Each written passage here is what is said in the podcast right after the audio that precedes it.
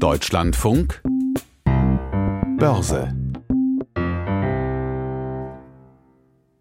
Und wir nehmen die Zahlen der Deutschen Post mit in den Börsensaal nach Frankfurt am Main, wo ich unsere Berichterstatterin Claudia Wehrle begrüße. Frau Wehrle, zuerst der kurze Blick auf die Postaktie. Ja, der war zunächst im Minus, dann dreht der Kurs jetzt im Plus fast zwei Prozent höher. Die Post gehört zu den großen Gewinnern im DAX. Ja, ein Rekordergebnis bei der Post. Daran wollen auch die Beschäftigten beteiligt werden. Die Lohnforderung 15 Prozent für die ja doch sehr kurze Laufzeit von zwölf Monaten. Auch andere Forderungen, etwa im öffentlichen Dienst oder bei der Bahn, sind jetzt zweistellig. Natürlich wegen der hohen Inflation als Kompensation für den Kaufkraftverlust. Hat das Folgen für die Wirtschaft insgesamt? Darüber möchte ich jetzt sprechen mit Jörg Krämer, dem Chefvolkswirt der Commerzbank. Herr Krämer, zunächst ganz grundsätzlich gefragt, wie stark ist denn die Verhandlungsmacht der Gewerkschaften momentan bei den laufenden Tarifverhandlungen wirklich solch deutliche Lohnforderungen durchzusetzen? Ja gut, die werden keine 15 Prozent durchsetzen, aber die Verhandlungsmacht der Gewerkschaften in Deutschland ist grundsätzlich stark.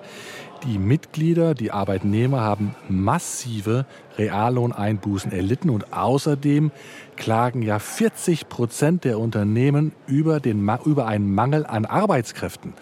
Das heißt, das gibt natürlich den Gewerkschaften, den Arbeitnehmern eine sehr starke Verhandlungsposition. Unternehmen müssen höhere Löhne schultern. Sie geben die gestiegenen Kosten, wo immer es möglich ist, an die Kunden weiter. Waren und Dienstleistungen werden teurer. Die Inflation steigt. Könnte es denn zu einer Lohnpreisspirale kommen wie in den 1970er Jahren? Ja, ist jetzt Semantik in den 70ern, muss man sagen. Das war ja eine Lohnerhöhung 1974 im öffentlichen Dienst um 11 Prozent. Das lag deutlich über der Inflationsrate und hat natürlich die Inflationsrate dann wirklich angefacht. Was wir jetzt sehen werden, glaube ich, ist nicht so dramatisch. Ich rechne gesamtwirtschaftlich damit, dass äh, die Löhne steigen werden, die Neuabschlüsse im Bereich von 5 Prozent. Das ist viel, ja, aber es liegt eben nicht oberhalb der Inflationsrate wie 1974, sondern darunter. Von daher würde ich nicht von Lohnpreisspirale reden, aber natürlich sind die deutlich schneller steigenden Löhne, sind sie eine, eine Ursache dafür, dass vermutlich der unterliegende Inflationsdruck äh, noch lange sehr stark bleiben wird. Steigende Löhne können aber durchaus auch positive Folgen für die Wirtschaft haben. Ja, nur ich meine, äh, dass es nicht weitergeht mit äh, Tarifabschlüssen von zwei, zweieinhalb Prozent ist klar. Äh, wir haben eben diesen massiven Einbruch der Kaufkraft bei den Konsumenten. Die deutsche Volkswirtschaft als Ganzes ist ärmer geworden. Wir müssen mehr bezahlen für unsere Energieimporte. Und dieser Verlust, dieser Einkommensverlust, der wird jetzt quasi aufgeteilt auf die Arbeitnehmer und auf die Arbeitgeber. Und äh, deshalb müssen eben auch die Arbeitnehmer höhere Löhne bekommen, damit sie nicht alleine die ganze Last tragen. Es wird aufgeteilt. Aber natürlich ist das für sich genommen ein Argument, dass die Inflation, die unterliegende Inflation jenseits der Energie, jenseits der Nahrungsmittel äh, noch lange äh, recht hoch bleiben wird. Die Forderung nach steigenden Löhnen ein rein deutsches Phänomen? Nein, nein, überhaupt nicht. Also wenn Sie schauen in die Tariflohnstatistiken in den Niederlanden, in Frankreich, da sehen Sie noch deutlich mehr. In Frankreich zum Beispiel auch deshalb, weil es viele Tarifverträge gibt, die an den Mindestlohn gekoppelt sind, der in Frankreich stärker steigt wegen der Inflation. Ganz im, generell kann man sagen, im Norden der Währungsunion ist Arbeit sehr, sehr knapp. Wir haben ein Arbeitskräftemangel und das treibt im Norden der Währungsunion die Lohnanstiege noch stärker nach oben als im Süden, als beispielsweise in Italien und äh, Frank äh, also in Italien oder Spanien, wo Arbeitskräfte nicht ganz so knapp sind wie im Norden.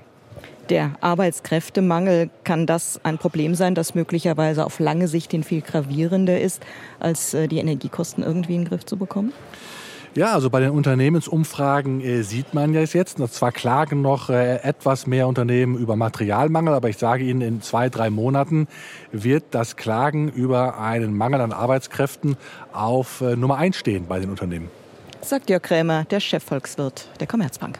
Ja, vielen Dank auch aus Köln. Ein Ergebnis der Urabstimmung bei Verdi, das sehen wir hier noch nicht, ähm, wird erwartet im Laufe des Tages. Dann schauen wir auf die Entwicklung beim deutschen Leitindex DAX. Da hat man sich von dem Zinshammer des Chefs der US-Notenbank Hat man sich da mittlerweile erholt, Frau Wehrle? Ja, US-Notenbankchef Jerome Powell hat ja in dieser Woche vor dem ganz unmissverständlich klar gemacht, äh, wenn nötig werden die Zinsen in den USA weiter steigen, sogar deutlicher als gedacht.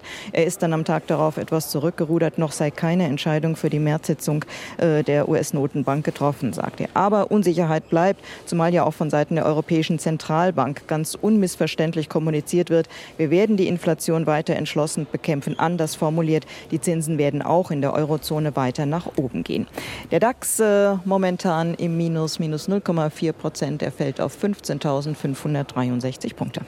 Nicht nur die Deutsche Post hat ja heute einen Rekordgewinn gemeldet, sondern auch der weltweit drittgrößte Rückversicherer, die Hannover Rück. Wie kam das an?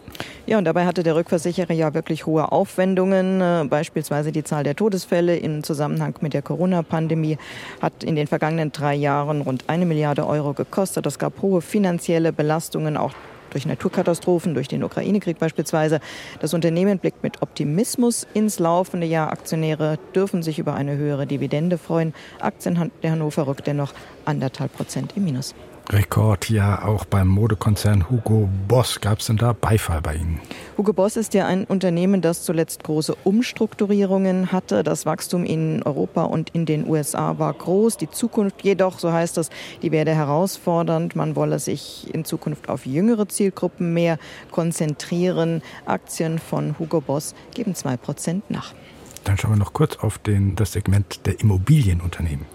Ja, die Immobilienbranche steht unter Druck. Steigende Zinsen lassen für manch einen den Traum von der eigenen Immobilie platzen oder zumindest etwas in den Hintergrund äh, rücken, weil die Finanzierung schwieriger wird, weil die Kosten für Energie, aber auch für Material immer weiter steigen und weil Handwerker schwer zu bekommen sind.